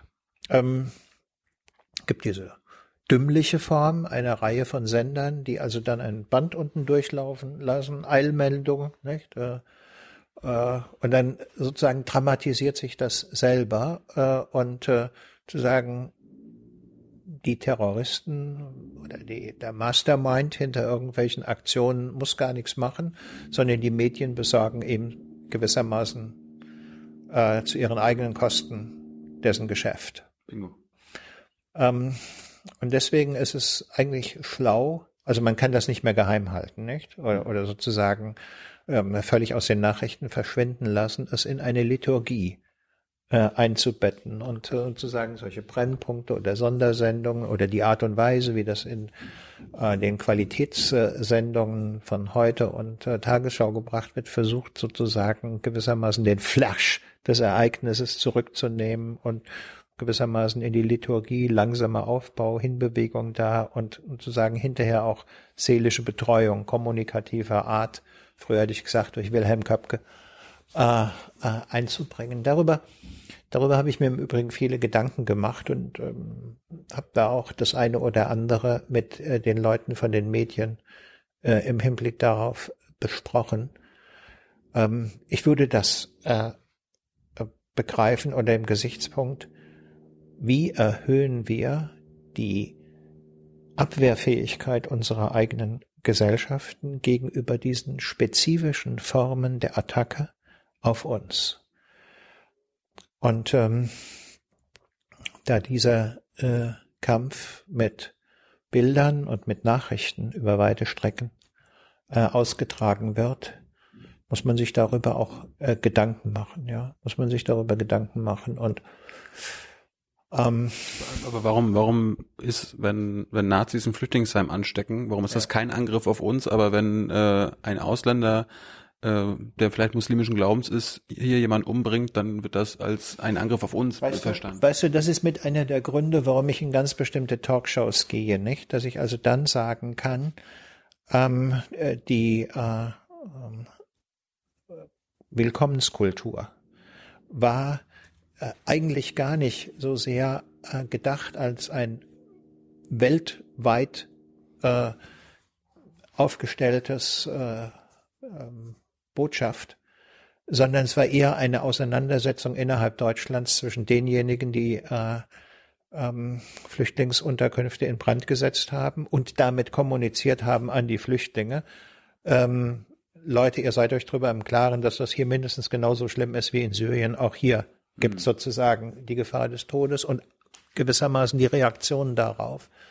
Äh, nein, ihr seid willkommen, nicht? Und, und sozusagen diesen Zusammenhang herzustellen in der Öffentlichkeit, der ja völlig entkoppelt worden ist, nicht? Also sozusagen Willkommenskultur wird dann mit zwei Selfies von Frau Merkel äh, verknüpft und ach, wie dumm war das doch und hätten wir gewissermaßen nicht diese Willkommenskultur entwickelt, dann äh, wären überhaupt keine Flüchtlinge zu uns gekommen und derlei mehr.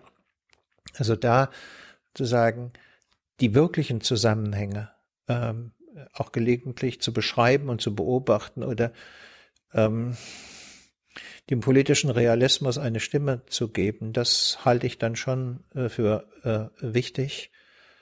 Und äh, ich glaube, die dreimal, die ich in dieser ausgesprochen anstrengenden Sendung bei Plasberg hart aber fair gewesen bin. Das hast du dir angetan? Ja. Wow.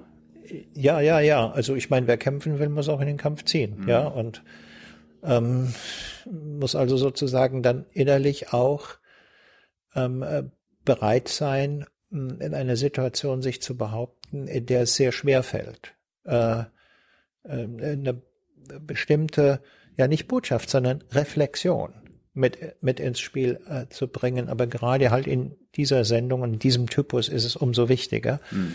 ähm, weil die ja doch über in vieler Hinsicht so etwas auf äh, lautstark ausgetragene Kontroverse äh, strukturiert ist, nicht? Ähm, äh, ja, also gelegentlich gehört da auch ein bisschen moralischer Mut dazu, denn zur Sendung kann man auch untergehen.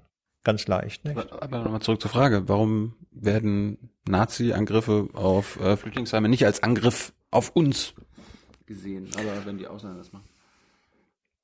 Na ja, gut, das hat sozusagen etwas mit der Selbstbespiegelung der deutschen äh, Gesellschaft zu tun, dass man sich selber lieber als äh, Opfer inszeniert, nicht? Und dann äh, sozusagen redet man halt ewig und drei Tage und nur noch über die Silvesternacht von Köln. Äh, und man äh, redet nicht mehr über den nationalsozialistischen Untergrund und seine Morde und man redet nicht über die doch ziemlich dichte äh, Struktur ähm, äh, von Gruppierungen, die sozusagen national befreite Zonen in äh, Ostdeutschland organisieren wollen und derlei mehr. Denn da ist man ja nicht Opfer, sondern Täter, nicht? Mhm.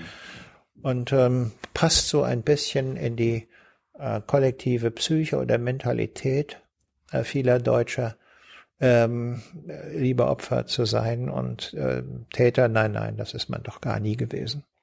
Ja. Wenn die Kanzlerin sagt, Deutschland muss Deutschland bleiben, verstehe ich das so, ja, zu Deutschland gehören auch Nazis, also müssen auch Nazis in Deutschland bleiben. Weißt du, was ich meine? Ja, ja. Ach, die arme Kanzlerin. Ich meine, die hat nun mal eine sehr mutige Entscheidung getroffen. In der Nacht vom 4. Äh, auf den 5. September, als äh, die Großmäuler, die hinterher alles besser wussten, ihre Handys abgestellt hatten und nicht erreichbar waren. Hm. Wiewohl ja klar war, äh, wie sich die Situation entwickeln kann, nicht? Also ich meine da konkret Herrn Seehofer. Und der dann hinterher sagt, naja, hätte ja auch eine Polizeistreife. Hätte ja bei der Polizei anrufen können, dann wäre eine Polizeistreife in mein Urlaubsrevier gekommen, hätte mich unterrichtet, als ob äh, Politik so funktionieren könne.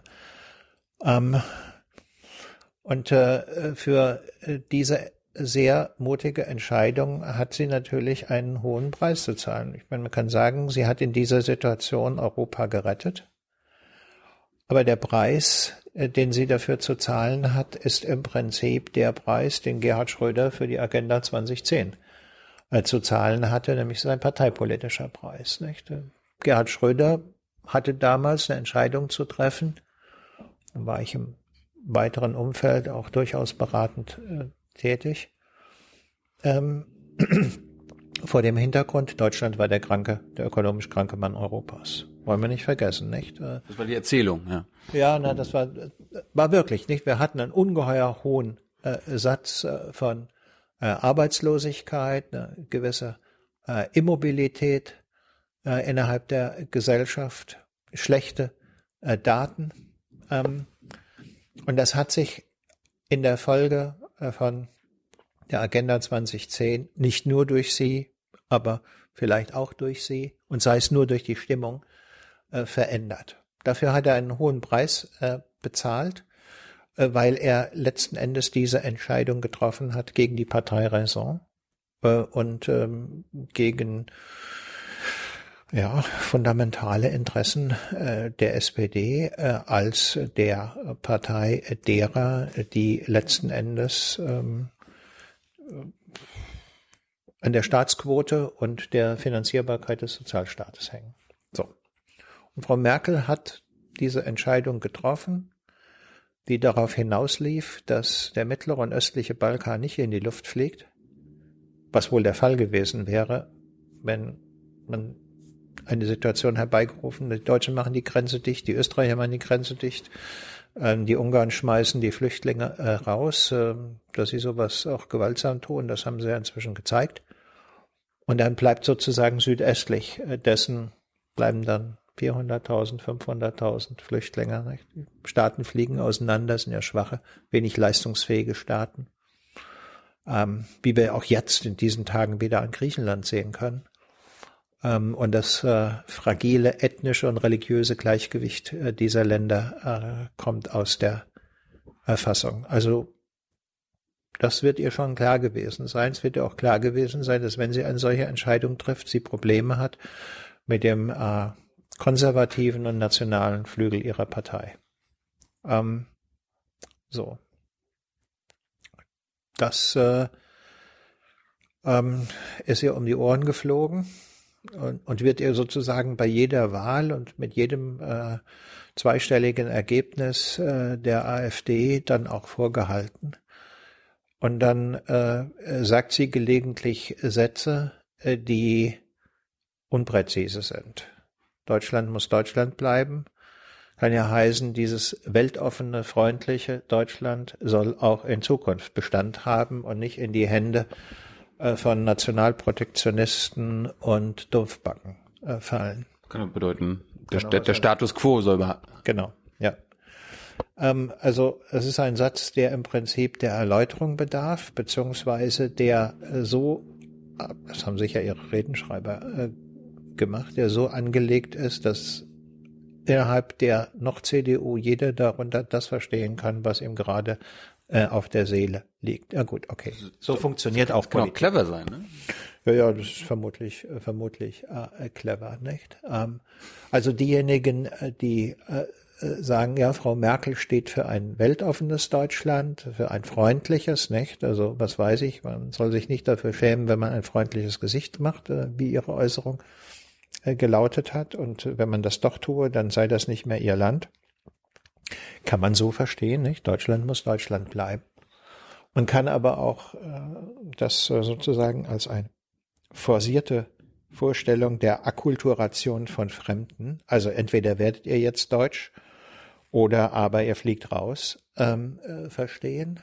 Wobei ihr natürlich gleich dieser Herr Scheuer gewissermaßen wieder mit der Blutgrätsche äh, von rechts wohl, nicht von links, reingekommen ist, nicht? Also wenn er, als er gesagt hat, ähm, das Schlimmste sei der Fußballspielende ministrierende Senegalese, nicht? Äh, weil den könne man ja nie mehr abschieben. Das zeigt sozusagen, dass hier Deutschsein in einem rein ethnischen oder sagen wir es zutreffender im völkischen Sinne mhm. verstanden wird. Ähm, das ist offen gelassen, nicht? Ähm, aber es genügt natürlich nicht. Ähm, vermutlich für ähm, die Leute, die AfD gewählt haben, sowas zu sagen, wenn Frau Merkel das sagt, um sie zur CDU zurückzuholen, denn die misstrauen ihr. Nicht? Die haben die Vorstellung, wenn die Merkel Deutschland sagt, meint die ein anderes Deutschland, als wir das wollen. Hm. Insofern müssen wir diese Auseinandersetzung auch äh, austragen. Ich habe ja mit meiner Frau ein Buch geschrieben, das heißt Die Neuen Deutschen, ein Land vor seiner Zukunft. Nennen wir gerade ein.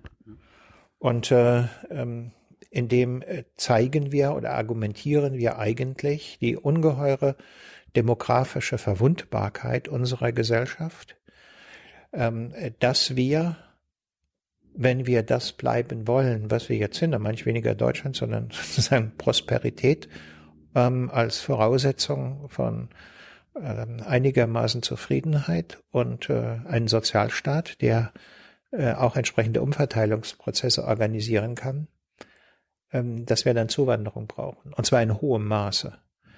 Vermutlich aus dem Ausland. aus dem Ausland, ja. Wo, wo sonst her? Ähm, äh, vermutlich, das, wollte ich nur manchen unseren Zuschauern mal klar Ja, ja, ja. Äh, vermutlich sind diejenigen, äh, die äh, im Laufe des Jahres 2015 und diesem Jahr gekommen sind, nicht gewissermaßen die Wunschzuwanderer des deutschen Arbeitsmarktes.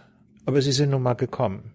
Und sie passen erstaunlicherweise von, ihrer Alter, von ihrem Altersgefüge genau dort, wo der demografische Tannenbaum der deutschen Gesellschaft erhebliche Lücken aufweist. Das heißt, der Vorschlag ist, wir müssen in sie investieren, wir müssen sie fit machen, auch wenn sie jetzt keine Facharbeiter sind und keine äh, syrischen Ärzte oder derlei mehr, teilweise Analphabeten, dann müssen wir halt in sie investieren, um sie fit zu machen für den deutschen Arbeitsmarkt.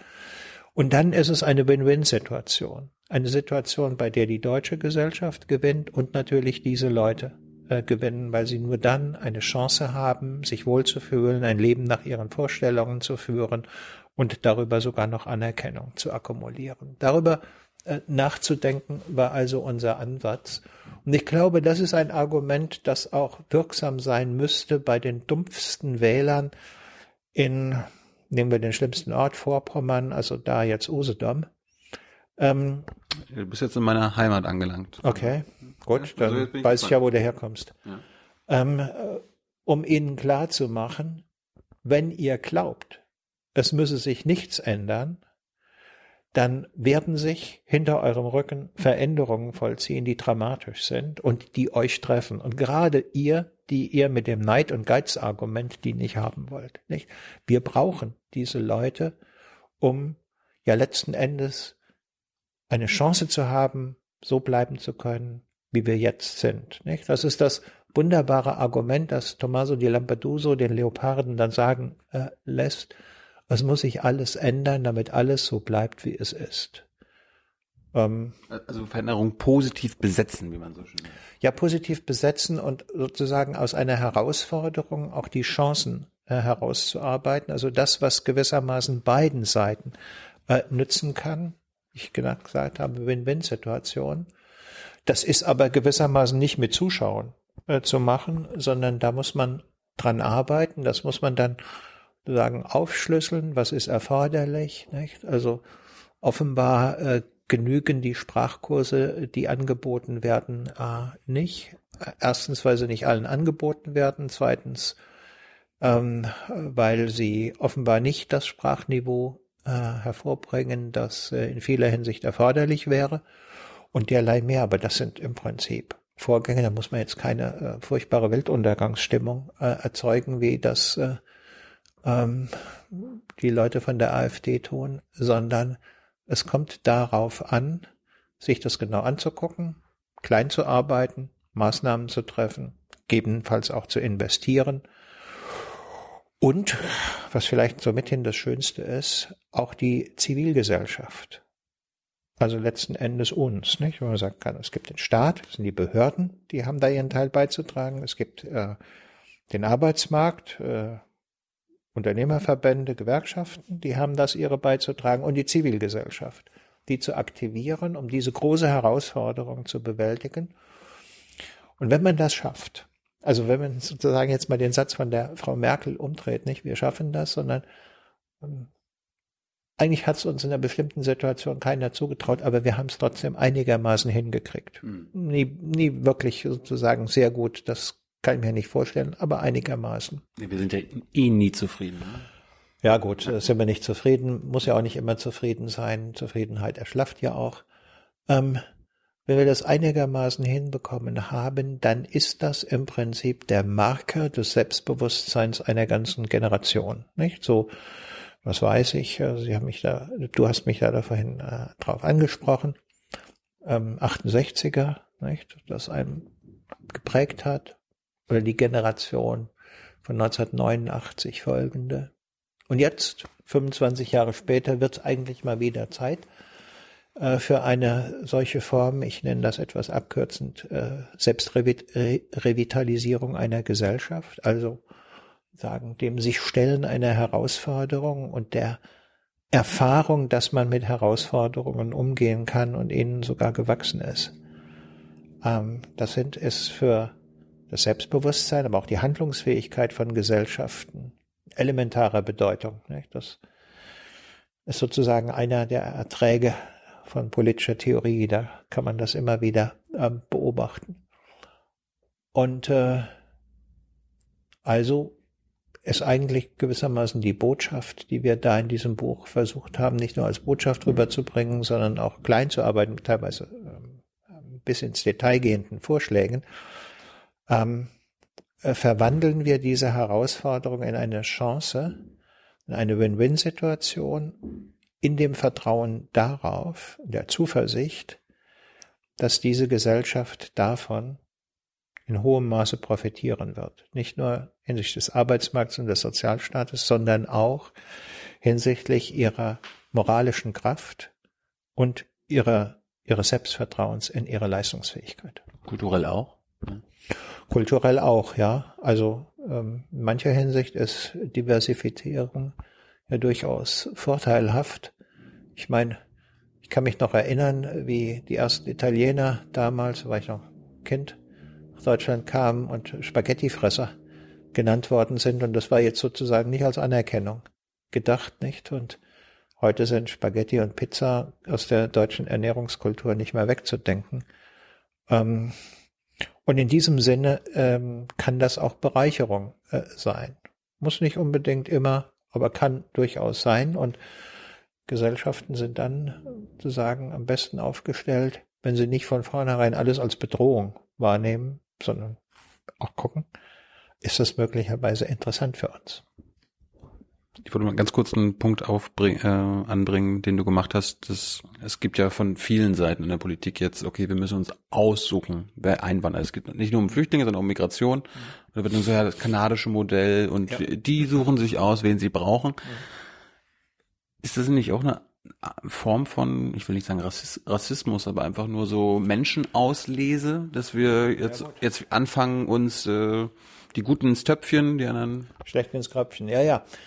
Ähm, gut, wir plädieren beide für ein Einwanderungsgesetz, nicht? Und das ist eine der Lebenslügen äh, der Bundesrepublik, dass sich dieses Land nie als Einwanderungsland begreifen wollte, was es de facto war. Ähm, sagen, äh, von den Fluchtbewegungen aus dem Osten unmittelbar nach dem Zweiten Weltkrieg bis hin zu den Russlanddeutschen, äh, die in den 90er Jahren hierher gekommen sind und dann ähm, allen möglichen Einwanderungswellen äh, aus Südeuropa und zuletzt auch aus dem türkischen und dem arabischen Raum. Ähm, das ist nun mal so, weil unsere Gesellschaft weniger Menschen hervorbringt, als sie eigentlich müsste, um ihren Wohlstand zu halten. Wir sind also gewissermaßen auf den Zufluss nicht wesentlich von Kapital, sondern von Arbeitskraft angewiesen. Gut.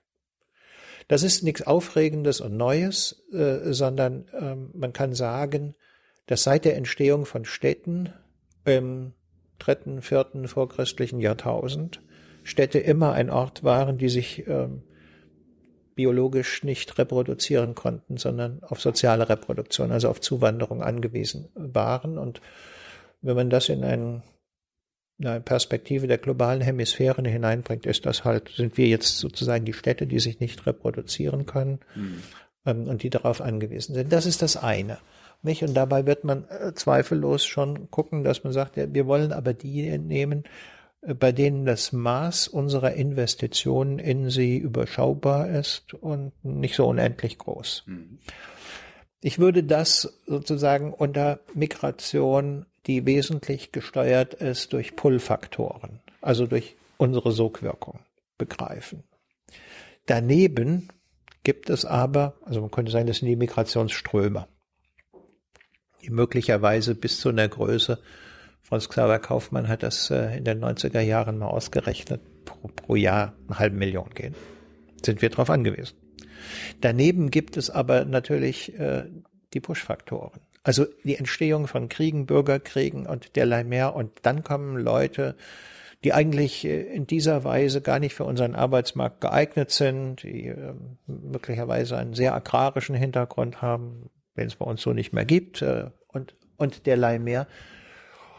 Und dann kommt es darauf an, mit diesen Leuten gut umzugehen. Ähm, also in sie langfristig zu investieren, ihnen zu helfen, möglicherweise auch sie in die Lage zu versetzen, dann bei uns ausgebildet zu sein, aber gleichwohl nach fünf, nach zehn Jahren wieder in ihre Heimatländer äh, zurückzugehen. Und das kann man ähm, dann nur, wenn man eine Gesellschaft ist, die sich so etwas leisten kann. Hm. Ja, Großzügigkeit muss man sich leisten äh, können. Und äh, wenn man diese beiden Elemente miteinander kom äh, äh, kombiniert, also das, äh, was du als erstes angesprochen hast, das Herauspicken derer, die zu uns passen und die wir brauchen, aber gleichzeitig kombiniert damit, dass wir in Notsituationen auch die aufnehmen, die wir eigentlich so nicht brauchen, die wir erstmal investieren können, dann ist das, glaube ich, eine äh, doch letzten Endes vertretbare Politik, auch wenn man diese, diese Mischung. Diese Mischung, mhm. ja. Ähm, auch wenn man noch in Rechnung stellen. Ähm, also aus der Migrationsforschung äh, kennt man das. Es gibt dann Leute, die gehen irgendwo hin und arbeiten dort und arbeiten hart, überweisen aber einen Teil ihres Geldes in ihre Herkunftsgebiete und stabilisieren auf diese Weise dort die soziale Lage. Äh, das gilt für viele aus äh, Mittelosteuropa, das gilt zurzeit vor allen Dingen in, äh, Ostasien, Südostasien. Und man könnte sich vorstellen, dass das eine sehr viel geschicktere Form der Stabilisierung der Länder der gegenüberliegenden Mittelmeerküste, sowohl der Maghreb-Region als auch dieses Streifens von Mali bis Somalia ist, weil das Gelder sind, die dort ankommen, wo sie hin sollen, nämlich bei den Menschen. Im Unterschied zu politisch transferierten Geldern, die in diesen Fällen sehr häufig in den Taschen korrupter Eliten landen, mhm. nicht? Sodass also man auch sagen kann, okay, wir betreiben zwar eine Politik des Herauspickens äh, von Leuten, die zu uns passen und die geeignet sind und die möglicherweise diesen Gesellschaften fehlen, aber dadurch, dass sie äh, zentrale Mittel retransferieren auf diese gewissermaßen nicht politisch äh, organisierten äh, Formen, ähm, sind sie der vermutlich effektivste Beitrag zur Stabilisierung der äh, sozialen Situation dieser Länder und damit der Vermeidung neuer Fluchtbewegungen. Ähm, ich glaube, da kann Wissenschaft durchaus das eine oder andere Vernünftige dazu beitragen. Letztes Thema. Wir haben ja nicht mehr so viel Zeit. Ja, ich habe ich, ich habe ich ich, Sprechstunde kommen Studenten, ich, ich habe zwei ich habe ich habe zwei Seiten Themen gehabt. Äh, wir haben so ein bisschen abge Ja, tut mir leid. Nee, ich meine, wir, wir, wirft man einen Blick sozusagen drauf, wie kompliziert die Probleme sind und wie viel Zeit man braucht. Vielleicht können wir es ja nochmal machen. Also über, ich wollte mal über Machi ich wollte mal über Machiavelli reden und ja, über ja. Kriege, ja. Drohnen und so weiter. Das können wir vielleicht beim nächsten Mal machen. Ich wollte jetzt nochmal zum Schluss. Es schwirrt ja immer noch das Wort Flüchtlingskrise in den Medien, mhm. auch in Deutschland. Mhm. Wo ist denn in Deutschland hier noch eine Flüchtlingskrise? Also kann, kannst du uns die Symptome nennen, die uns von den Medien und von, den, von der Politik? Nee, kann ich nicht. Ähm, sozusagen. Das ist eine eingebildete Krise. Ja, es ist so, wie, so, wie soll ich sagen, ein Begriff, der sich verselbstständigt hat. Ja. Nicht? Da, ähm, natürlich gibt es sozusagen eine Reihe von, von äh, Symptomen, bei denen man sagen kann, das ist krisenhaft. Da müssen wir jetzt vielleicht gar nicht nach Deutschland gucken. Lageso in Berlin, äh, sagen ja sozusagen die Bebilderung der Krisenhaftigkeit. Das ist aber vorbei. Ähm, aber die Erosion von Solidarität innerhalb Europas, das ist sicherlich krisenhaft, nicht? Oder der Umstand, dass man jetzt zugesteht, okay, es macht keinen Sinn, die Visegrad-Staaten dazu zu bringen, Leute aus dem arabisch-islamischen Raum aufzunehmen, weil es dafür keine Akzeptanz gibt. Und wenn es keine Akzeptanz in der Gesellschaft gibt, dann ist das äh, für die Leute, die man dort dahin transferiert, eigentlich nur der Horror. Mhm. Ähm, das ist, äh, wie soll ich sagen, die tiefe Krise äh, von Europa als Wertegemeinschaft. Ähm, so etwas gibt es. Ähm, aber für uns selber kommt es eher darauf an, Krise, Krisis in diesem Doppelsinn des griechischen Wortes zu begreifen nämlich als die Entscheidung, ob sich etwas gewissermaßen in eine Erneuerung, in eine große neue Gesundheit, wie ist ein medizinischer Begriff, äh, ändert oder aber ob es auf Zerfall hingeht. Mhm. Und ähm, ich glaube, dass man sagen kann, dass das Zusammenspiel, das nicht immer gut funktioniert hat, ähm, in Deutschland zwischen den Behörden und der Zivilgesellschaft in den letzten Monaten eines ist, mit der diese Gesellschaft zufrieden sein kann, weil sie unter dem Druck einer sehr großen Herausforderung nicht immer brillant und über die Brandstifter haben wir uns ja schon unterhalten, aber doch erstaunlich flexibel äh, reagiert hat. Nicht? Und man muss das äh, ja auch sagen, ähm, die bayerische Verwaltung hat sich als besonders leistungsfähig herausgestellt. Äh, die Berliner Verwaltung als das, was sie nun mal ist, nämlich kaputt und zusammengespart. Und das in dieser sozusagen zugespitzt dramatischen Form vor Augen gehabt zu haben, ist auch so etwas wie eigentlich ein relativ kostengünstiger Evaluationstest auf die Leistungsfähigkeit unserer Verwaltung. Hm. Wenn man daraus Schlussfolgerungen zieht, dann hat das gar nichts mit Krise zu tun oder von mir aus hat es mit Krise zu tun, aber sozusagen im Sinne eines Anzeigens von Lernbedarfen. Und das ist doch toll. Gibt es in Deutschland, also jetzt nicht politisch gesehen, aber gibt es Symptome noch für eine Flüchtlingskrise oder ist es? Ja gut, ich meine, natürlich gibt es Symptome, nicht? AfD ist ein Symptom. Ähm, also hochgeschossene äh, Angst ähm, bis hin zu massiver Fremdenfeindlichkeit. Das gibt es sicher, ja. Mhm. Also sozusagen, äh, es ist nicht so, dass äh, der, das Hochschießen der AfD nur jetzt durch die äh, durch das Ankommen äh, dieser Menschen äh, aus dem vorderen Orient äh, und äh, anderen Räumen verursacht wird, sondern die wurden gewissermaßen zum äh, Fokus eines Unbehagens, das es in dieser Gesellschaft schon vorher gegeben hat, das aber nicht wirklich artikulationsfähig war. Und jetzt sozusagen haben all die, die sozusagen soziale und politische Magendrücken haben, ein Objekt mit dem sie ihr Bäuerchen machen können. Nicht? Und das ist die AfD. Liebe Hörer, hier sind Thilo und Tyler. Jung und Naiv gibt es ja nur durch eure Unterstützung. Hier gibt es keine Werbung, höchstens für uns selbst. Aber wie ihr uns unterstützen könnt oder sogar Produzenten werdet, erfahrt ihr in der Podcast-Beschreibung. Zum Beispiel per PayPal oder Überweisung. Und jetzt geht's weiter. Und letzte, letzte Frage, weil du ja gerade Angst angesprochen hast als ein Symptom oder die AfD. Wem gelten denn, also oder gelten die, ich nenne sie gerne Flüchtlingsbekämpfungsmaßnahmen wie die Asylpakete, der Türkei-Deal, die Schließung der Balkanroute, die Kriegsschiffe im Mittelmeer, gelten die vielleicht eher denen, also damit weniger Angst herrscht, weil man, weil die, weil man sagen kann, hey, wir, wir tun doch was, dass, damit keine mehr kommen. Also auch.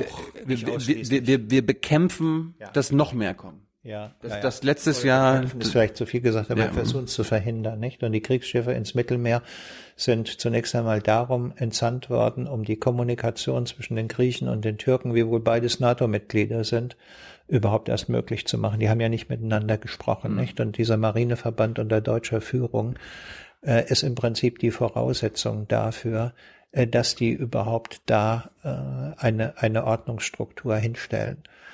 Ja, das Ganze äh, hat auch einen sehr unappetitlichen Beigeschmack, ist aber andererseits muss man sagen, auch ein Versuch, so etwas wie eine politische Kontrolle über diese Prozesse zurückzugewinnen, weil ab einem bestimmten Zeitpunkt ja klar war, ähm, die, das Territorium der Bundesrepublik Deutschland als Überlaufbecken für die Flüchtlinge, auf die über den Balkan kommen, bis zu einem bestimmten Punkt belastbar, aber